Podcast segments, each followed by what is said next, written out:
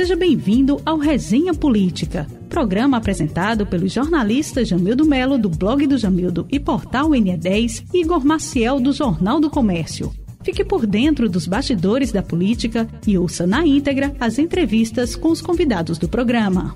Olá, muito boa noite para você, você que está nos acompanhando agora. Boa noite, ou boa tarde, ou bom dia, dependendo do horário que você estiver nos assistindo. Se estiver ao vivo, muito boa noite, seja muito bem-vindo a essa transmissão aqui pela TVJC, através das redes sociais do Sistema Jornal do Comércio de Comunicação, é, com Facebook também, aqui transmitindo, Facebook da TVJC, Facebook do Jornal do Comércio, é, do NE10, da TV Jornal, todo mundo transmitindo aqui para gente e também pelo YouTube da TVJC. Começando resenha política, também você pode nos ouvir pelo podcast da TVJC, é, pelo podcast da Rádio Jornal. Você acompanha também pelo podcast da Rádio Jornal aqui o nosso Resenha Política. Sempre aqui comigo e com Jamildo Melo, do blog de Jamildo. Jamildo, muito boa noite para você. Salve, salve, Igor. Estamos de volta. Estamos de volta no primeiro Resenha Política depois da eleição. É a primeira vez que a gente faz uma resenha política depois que acabou o, a eleição. A gente fez aquela transmissão grande lá da apuração do segundo turno, né, Jamil? Você participou ah, também. E exato. aí depois, depois não fizemos mais, tiramos aí uma folga, um recesso do resenha política e estamos de volta agora, porque a coisa esquentou. Você, Jamildo, já está com o braço pronto para tomar vacina?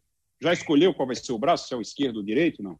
O problema é a vacina aparecer, né? Porque quem tem dinheiro para comprar não quer comprar, quem tem vacina para oferecer não tem dinheiro para financiar. E você, na verdade, está assistindo o que eu chamo de guerra das vacinas, né? Um assunto que deveria ser técnico, que deveria, deveria ser científico, é, movimentar as ações do, dos governos, na verdade, está um turbilhão de politicagem, né? seja a partir de São Paulo, seja a partir do próprio Ministério da Saúde lá, que se meteu numa grande uma encruzilhada. Eu acredito que é, Bolsonaro vai pagar um preço caro por isso, porque se você olhar, desde o começo ele desganhou a vacina dos chineses lá com o Butantan. E quando é agora, é a vacina que aparentemente está mais próxima de ser oferecida ao Brasil. Até a, a inglesa, é, o governo teve uma opção de compra, teve uma oferta por parte da, é, do consórcio que ofereceu para os ingleses, mas desdenhou, não, não chegou a fechar um acordo. Então, semana passada eu li que eles fizeram um, uma contra-oferta, disseram, olha, é, vocês têm que decidir logo, porque se vocês não decidirem se querem comprar, a gente pode ter que reduzir a oferta e encaminhar para outros países. Você imagina, é a mesma guerra que a gente assistiu em torno dos respiradores. Né? Quando todo mundo quer, Correto. o preço acaba subindo e não tem oferta no, no mercado. Demanda muito aquecida acaba não tendo oferta. E o que, o que também preocupa é porque, é, no caso de Dória, né, a vacina que ele está oferecendo é muito cara é, em relação à vacina inglesa. É, o problema é que os ingleses lá conseguiram um consórcio que está vendendo pelo preço de custo, enquanto que a China não. A vacina que é. foi colocada pela China é três, cinco vezes mais cara do que a oferta dos, dos ingleses. É só explicar, Jamildo, que são, eh, no caso da vacina, quando você fala vacina dos ingleses, a vacina da Inglaterra, na verdade não é da Inglaterra, é a vacina da Pfizer, que está sendo utilizada na Inglaterra. Tem uma vacina que está sendo produzida na Inglaterra, que é a, da, a de Oxford, que, aliás, era a preferida, é, que é da AstraZeneca, né, da, da AstraZeneca com, com Oxford, que era a preferida de Bolsonaro e que deve ser a que mais vai atrasar. Só deve ficar pronta realmente lá para março, fevereiro, talvez março, porque é uma vacina que teve problema nos testes, vai, tiveram que refazer os testes.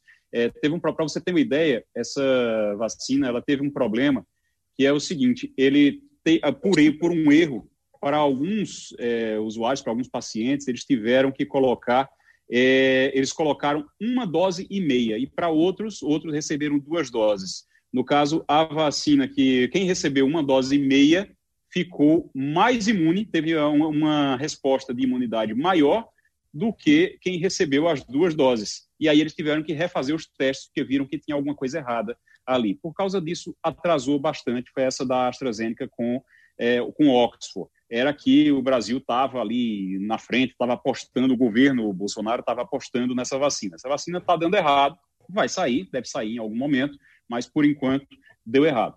É, em relação à vacina da Pfizer, a, a, vacina da Pfizer é a vacina que está sendo aplicada lá na Inglaterra, já começou a ser aplicada, né? As pessoas já estão sendo imunizadas por lá. E essa vacina inglesa, inclusive, está dando um problema. Eu recebi informes aí da, é, além da, da, da, mídia internacional, mas também de comunicados falando do próprio governo que está apreensivo porque gerou algumas reações adversas. Isso é natural, né? Quem tem alergia, eles estão dizendo que as pessoas evitem tomar, porque talvez potencialize a alergia. É, não tive é, tempo é, mas de é, me mas deter só quem, em, só quem tem detalhes, alergia crônica. É, não tive tempo de me deter em detalhes, mas é algo que é natural e esperado, porque a gente está ainda tateando, né? Uhum. Nesse primeiro momento, nada é, é seguro, até você ter mais tempo para aferir os resultados na prática, porque depois dos testes, quando você vai para a prática, é, é, bastante diferente. É, o que acontece né, são reações alérgicas para quem é alérgico crônico, né? Quem tem alergia crônica, aquele, aquelas pessoas são alérgicas a tudo, a, principalmente a todo tipo de medicamento.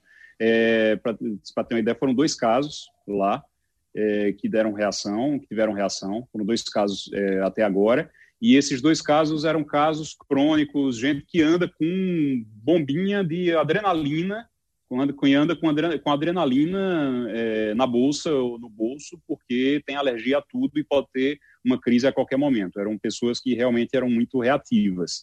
E aí acabou que teve problema, mas disseram que quem tiver alergia dessa forma não, não era para tomar. Mas é, nos outros casos não está gerando tanto problema, não. Está sendo até bem aceita por lá. Agora, essa a Pfizer ofereceu, agora uma coisa que me chamou a atenção, Jamildo, é que nos últimos dias o prazo para começar a vacinação do governo federal foi mudando, né? Foi sendo modificado de acordo com a situação, de acordo com a pressão, na verdade.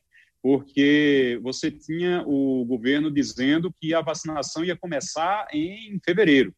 Aí, depois, o, quando o Dória disse que ia começar a aplicar no dia 25 de janeiro, botou uma data lá, dia 25 de janeiro, e depois que teve a confusão ontem, toda aquela discussão na reunião com os governadores, aí hoje o Pazuello, que é o ministro da Saúde, é especialista em logística, general especialista em logística. Eu fico repetindo isso sempre. É um general especialista em logística, para mostrar é, assim, que logística deveria ser algo que nós não tivéssemos problema. E é tudo que nós temos problema dentro do Ministério da Saúde é com logística. Mas porque é vacina, é agulha, é seringa, é algodão, tudo tá com tudo tem problema por lá. Agora, é, no caso, aí quando começou a pressão e por causa da confusão de ontem dos governadores, aí hoje Pazuello já apareceu com outro prazo. Ele disse que pode ser que agora em dezembro já comece a vacinação desde que a Pfizer, a Pfizer já está negociando um, um, lote de vacinas, pelo menos 70 é, milhões né, de, de, de, doses de vacina para o Brasil, pelo menos para a América do Sul, e aí seria a maior parte para o Brasil, mas ele disse que se a Pfizer conseguir uma autorização emergencial, começa a vacinar já agora em dezembro. Parece que a pressão acabou surtindo algum tipo de efeito. Não sei se ele vai conseguir ainda esse ano vacinar alguém. O UOL estava com a reportagem falando que esse prazo foi mudado três vezes, o UOL é sempre crítico, né?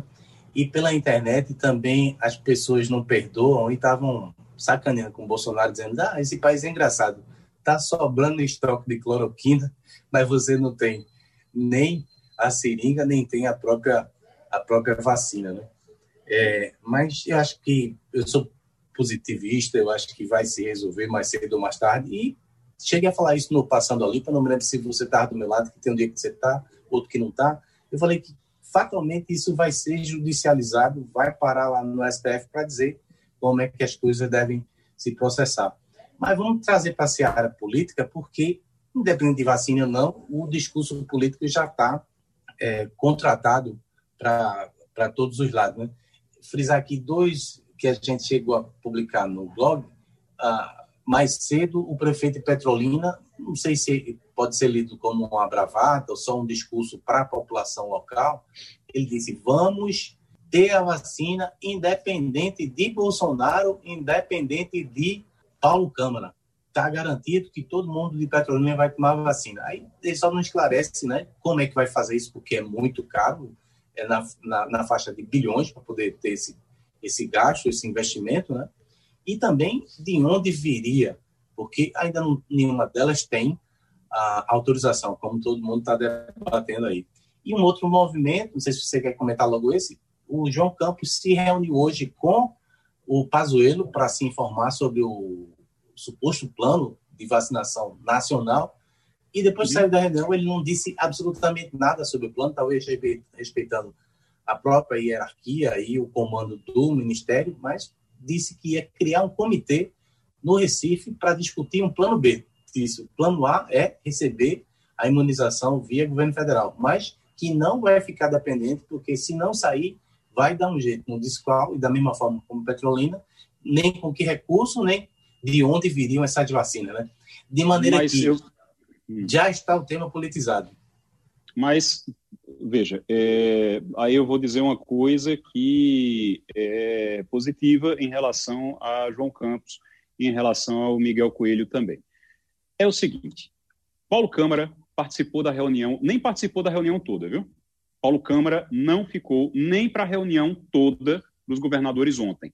Ele ficou uma parte da reunião, depois ele foi embora porque ele tinha um almoço com o Rodrigo Maia, estava marcado esse almoço, a reunião atrasou, ele deixou a reunião para lá e foi embora para esse almoço com o Rodrigo Maia. Aliás, bem apressado, porque nem sequer quis falar com a nossa reportagem lá em Brasília, disse que não tinha tempo e passou direto e foi embora.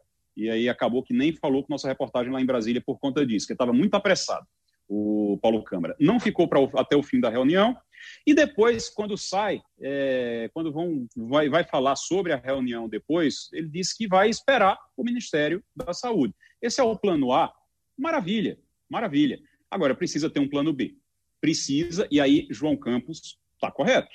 O futuro prefeito do Recife, o prefeito eleito do Recife, está correto. Miguel Coelho está correto. Como eles vão fazer isso, aí eles vão ter que explicar. Eles precisam explicar como é que eles vão fazer isso. Agora, precisa ter um plano B. Para você ter uma ideia, 11 governadores, dos que participaram lá do, é, da reunião, do encontro com o Pazuello, com o general Pazuello, ministro, é, especialista em logística, os que, os que participaram lá com ele, eles disseram que tudo bem, que vão esperar, que é muito bom, que o governo vai apresentar um plano de vacinação e que isso é muito importante, que estão contando com esse plano de vacinação.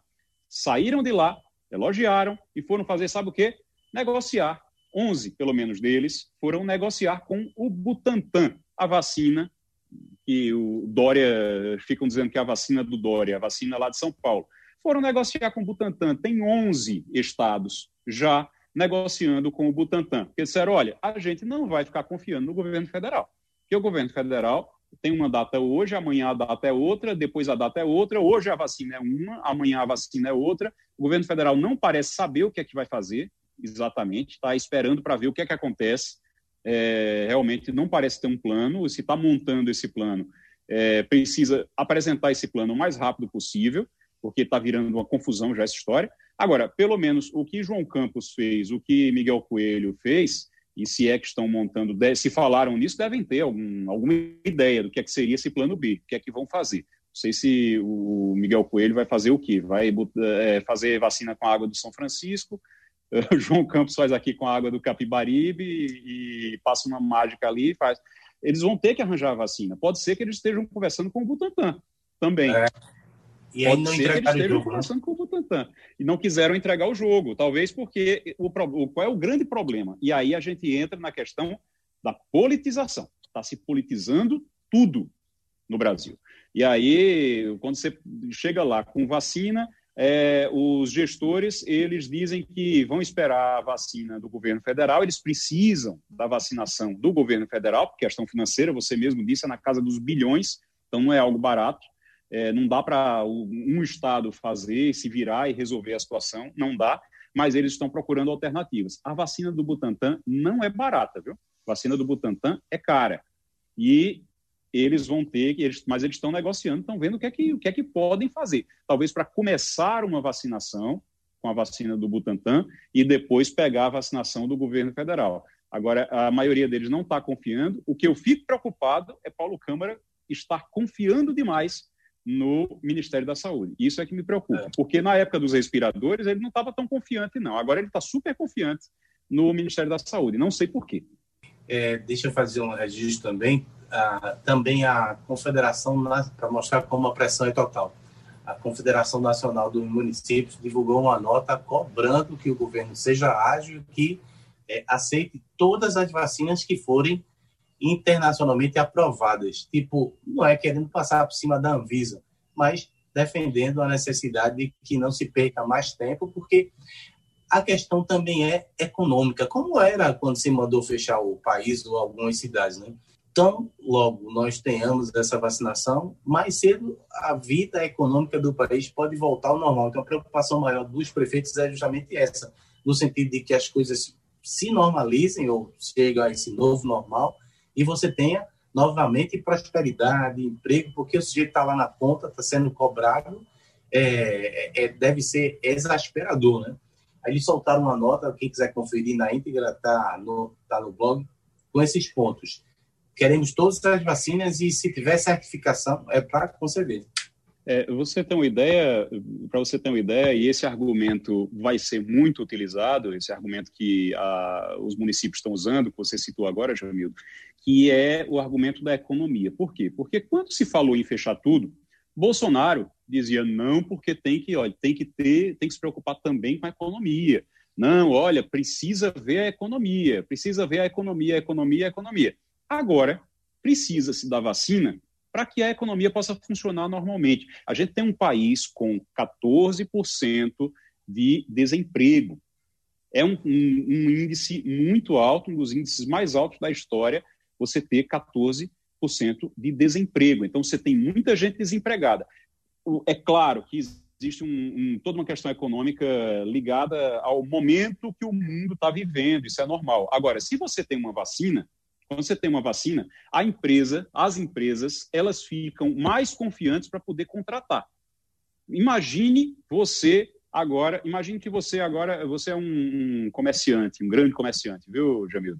Você tem uma, uma grande empresa e você está pensando em expandir seu negócio. Para expandir seu negócio, você vai precisar contratar pessoas. Aí você pega lá das pessoas que estão desempregadas, vai contratar aquelas pessoas. Você vai ajudar na economia para poder ajudar a sua empresa. Isso é muito bom. Agora, como é que você pensa em expandir sua empresa? Como é que você pensa em contratar mais funcionários se você não sabe, você não tem a mínima ideia, porque não tem plano de vacinação, não tem cronograma, não tem nada, você não tem a mínima ideia se daqui a um mês ou dois, quando você tiver feito o investimento, daqui a um mês ou dois, vem o governo e diz, ó, oh, fecha tudo porque a gente não, não sabe quando é que vai conseguir vacinar e a Covid aumentou muito e a gente não sabe como controlar. Imagina. Aí você fica, você faz, sabe o quê? Você pega o dinheiro que você ia contratar alguém, você bota debaixo do colchão. Lembra como é que o pessoal fazia antigamente? Botava num saquinho e botava embaixo do colchão. Aí você guarda o dinheiro embaixo do colchão, eu estou brincando, claro, mas as pessoas, simplesmente, os empresários, as pessoas que podem contratar, desistem de contratar, porque ninguém vai contratar sem saber se daqui a um mês vai poder a sua empresa vai poder funcionar, porque o governo não tem ainda ideia de quando vai aplicar a vacina. Então, tudo isso está ligado à economia. E a gente tem um desemprego que está ligado à, à, à, vacina. Quando a gente fala de vacina, a gente está falando de desemprego, a gente está falando de, é, do aquecimento econômico mesmo, a gente está falando de PIB, a gente está falando de tudo aqui Agora, quando a gente está falando de vacina. Não, Igor, não precisa ir muito longe, né? O governador aqui do Estado acabou de divulgar medidas mais restritivas em relação a festas no final do ano, só por um casamento, porque imagina, o cara vai casar. É toda a mão de obra para arrumar a igreja e contratar. Seria um, um caos realmente se é. fosse mandar voltar até os casamentos. Batizado eu acho que é mais fácil, né?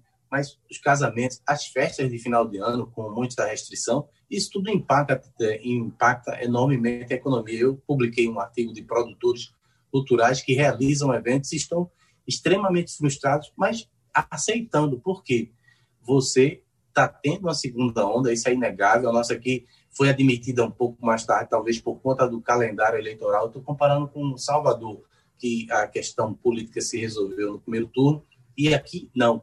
É, então, ao que parece, demoraram um pouco para admitir que estava com, com problemas novamente, com é, um monte de gente voltando a, a entupir as, as UTIs, e tomou-se essa medida aí extrema. sei que a vacina chegue logo e a gente possa voltar tudo ao normal, mas é um substrato dessa crise relacionada com, com a economia.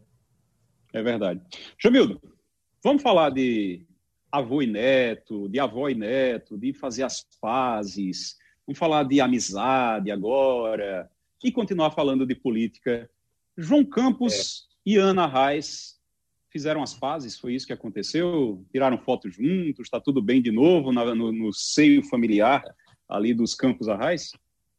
João Campos aproveitou essa quarta-feira para se despedir do Congresso Nacional. Né? Ele vai ter que abrir mão aí do, do, do restante do mandato para virar, vir a ser prefeito e fez um último discurso. Nesse discurso ele disse que vai transformar a educação no Recife na maior na melhor educação do, do país. É uma promessa de muita responsabilidade. Vamos acompanhar, né? Mas antes disso, antes de se despedir, ele teve a oportunidade de visitar a avó, que amanhã vai ser oficializada como presidente do TCU. É, em política, você sabe, tudo é gesto, né? E o que aconteceu? Na última semana da eleição municipal, o clima estava muito quente e estava rodando pelas redes sociais um, um vídeo que colocava ele numa situação vexatória, como tivesse agredido a avó. Era um vídeo falso. É, não dá para dizer ou atribuir a alguém, porque havia vários interesses querendo prejudicar a eleição dele, né? seja no PT, seja mesmo bolsonaristas, que acabaram se unindo para tentar derrubar o, o, candidato do PSD. Mas a verdade é que esse vídeo viralizou e a ministra veio a público e soltou uma nota em que ela dizia: Olha, não aconteceu nada disso, isso é falso, e defendeu o neto. Para quem estava desde o começo do ano, é, pelo menos para a opinião pública, ressabiado, ele estava um pouco afastado, ele foi devolver esse gesto de gentileza que ela é, fez para com ele na, no prazo final ali da eleição e foi visitar, desejar boa sorte, dizer que os dois estão agora em novos desafios, tipo pai na virada, é, e selou-se a paz aí. Quem sabe o, o, o Natal será mais harmônico. Olha, é, só para esclarecer para o pessoal que está nos ouvindo, nos assistindo, é, também isso começou lá no início do ano, né, Jamildo? Acho que em janeiro já, não foi? Já em janeiro. Em janeiro. Quando teve, quando teve lá uma declaração do João Campos criticando o tio, o Antônio Campos é, foi numa audiência com o, o ex-ministro da Educação, o Weintraub. Ele, numa discussão com o Weintraub, acabou dizendo que o tio era foi alguma coisa assim, né? Que o tio era, era uma, uma, pessoa pior do que ele ou igual a ele, alguma coisa assim. Isso pegou mal na época. É, Ana Reis, que é mãe de Antônio Campos, e Antônio Campos é irmão de Eduardo Campos, é, no caso é tio mesmo de, de, de João. É, Ana Reis tomou as dores do filho e criticou o neto, é, até numa entrevista com você, uma entrevista Isso. com o Jamildo, até nessa fake news, nessa, nesse vídeo, que era uma fake news realmente, pela forma como foi colocado, pela forma como construíram, editaram lá e construíram a, a fala da Ana Reis, era uma, uma informação falsa, uma notícia falsa. É, pegaram, até usaram sua voz, estava lá no meio também é, nessa entrevista, né, Jamil? Colocaram, usaram você também nisso e para a gente deixar muito claro que foi, você foi usado, você foi uma vítima também dessa, é, desse, é, dessa fake news. O que acontece? Ela disse na entrevista, se eu estiver errado, você me, me corrige, Jamil, mas ela disse que ah, quando no momento em que ele fala do tio, fala do filho dela, ela se sentiu agredida. Mas Exato. não foi, ela falou no sentido figurado. Ela se falou no sentido figurado. Ela se sentiu agredida, que nunca agrediu o neto e que esperava um pedido de desculpas dele e pronto. Foi isso que ela falou. Foi um puxão de verdade, orelha. Foi um puxão de orelha, um puxão de orelha público. A verdade é essa, certo? Ela falou isso. Na eleição, pegaram esse áudio e disseram que ele tinha agredido e não explicava como era que seria essa agressão, não explicava que era no sentido figurado. E para muita gente, é, tentava passar, pelo menos, a imagem de que ele teria agredido de verdade, fisicamente, a avó. Isso nunca aconteceu, pelo amor de Deus, tanto é que ela mesma mandou uma nota dizendo: olha, isso nunca aconteceu, isso é uma inverdade. Certo? Então, é algo que foi aconteceu lá no começo do ano, que repercutiu durante a eleição através de informações falsas, através de montagens de informações falsas e truncadas, exatamente para confundir quem estava assistindo, quem estava vendo aquilo ali, quem estava ouvindo, e agora se fez a paz. Ele foi lá, conversou com ela. Agora tem um detalhe. É, antes disso acontecer, eu ouvi, aliás, quando isso aconteceu, eu ouvi de muita gente que dizia: olha, ele está aqui já faz um ano, que já fazia um ano que ele estava, que ele tinha sido eleito deputado. Ele está aqui já faz um ano, nunca foi na, na, no apartamento da avó para visitar. Ela sente falta. Eu já ouvi isso de gente da família, inclusive. Gente da família dizendo que ele não ia lá, que ele não visitava a avó, é, porque os dois moram em Brasília, né? Os dois estavam morando praticamente em Brasília. Ele deputado e ela ministra do TCU. Agora vai ser presidente do TCU. Mas que bom que fizeram as pazes. Acho que isso é muito importante. Agora eu quero lhe perguntar antes, rapidinho, para a gente encerrar. Como é que fica nessa confusão toda, a, e agora com as, a, a, paz selada antes do Natal, que coisa boa, coisa bonita, mas a paz selada agora antes do Natal, quando chegar na ceia de Natal, Antônio Campos vai estar lá também ou somente a Ana Reis?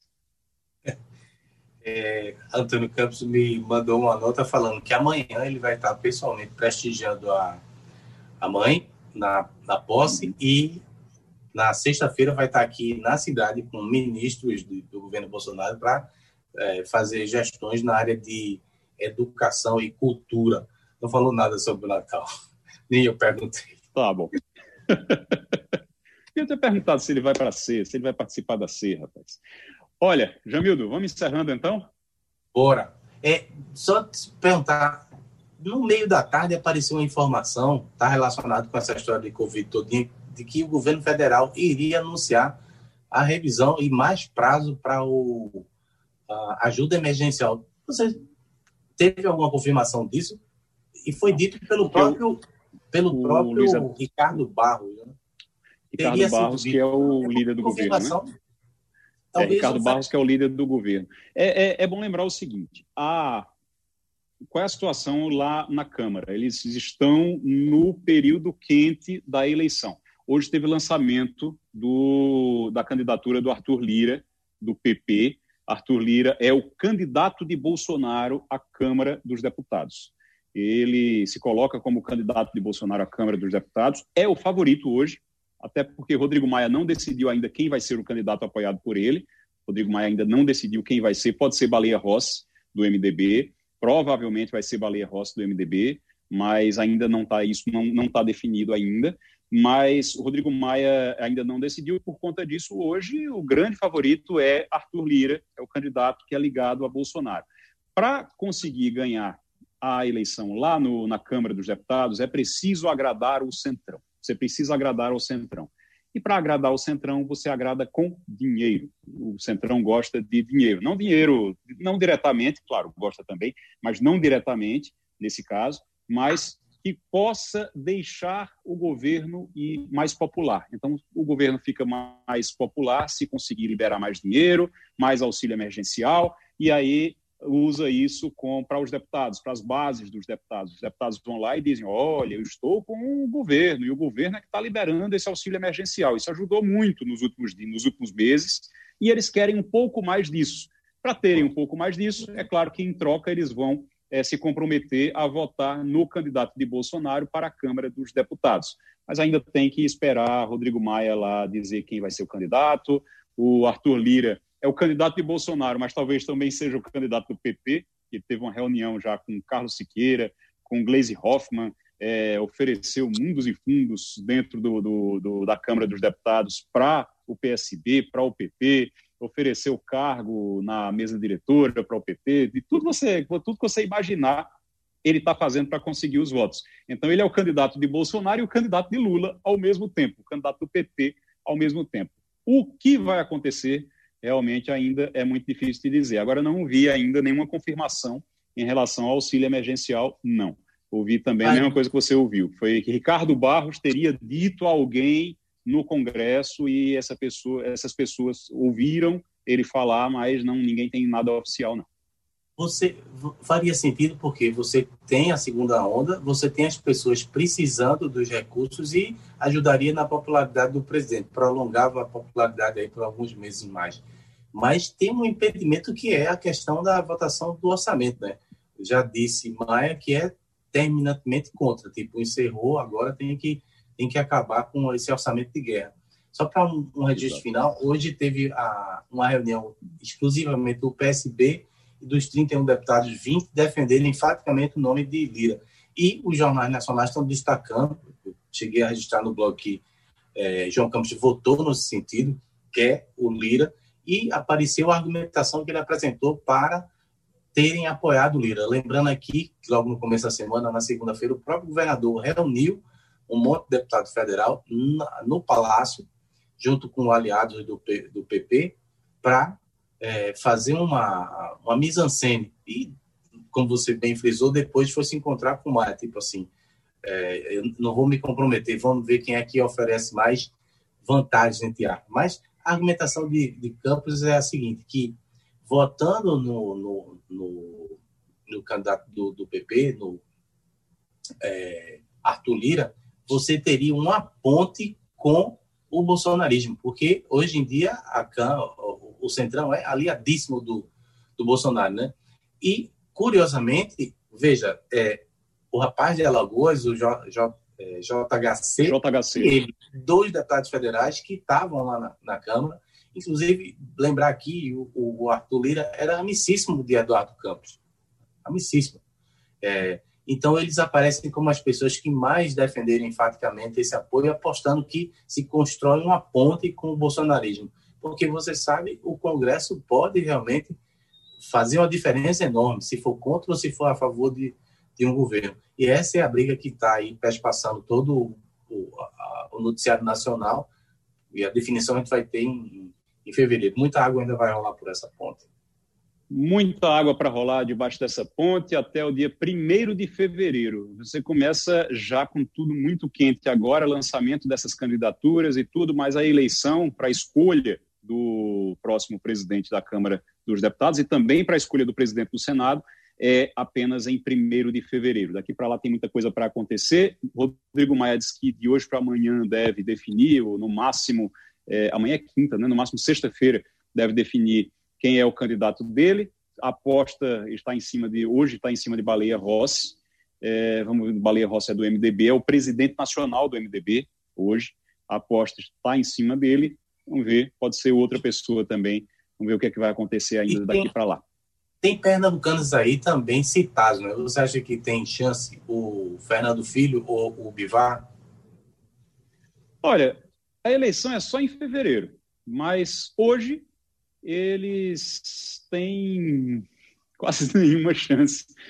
é o seguinte, o Fernando Filho, Fernando Filho tem chances muito escassas, muito escassas mesmo, muito baixas, e o Luciano Bivar tem menos chance ainda. O problema do Luciano Bivar é que ele tem o ele, ele tem ele é, representa porque ele é presidente nacional do PSL ele representa a segunda maior bancada da Câmara dos Deputados, mas ele não tem controle sobre essa bancada. Uma parte quem controla são os Bolso é, o, é Bolsonaro, a outra parte é independente, a outra parte ele confia nele, mas não confia tanto. Então ele não tem realmente essa força toda lá dentro. Aliás, é difícil. Ele, ele na verdade, Bivar, uh, o interesse de Bivar, muito provavelmente é lançar essa candidatura a presidente para ser convencido a retirá-la, convencido a retirar em um troca de um espaço, é, em troca de um espaço ali na mesa diretora. Isso é, essa é a estratégia. No caso de Fernando Filho, o nome dele foi colocado, tem um pouquinho mais de chance, tem mais estrutura, é do DEM,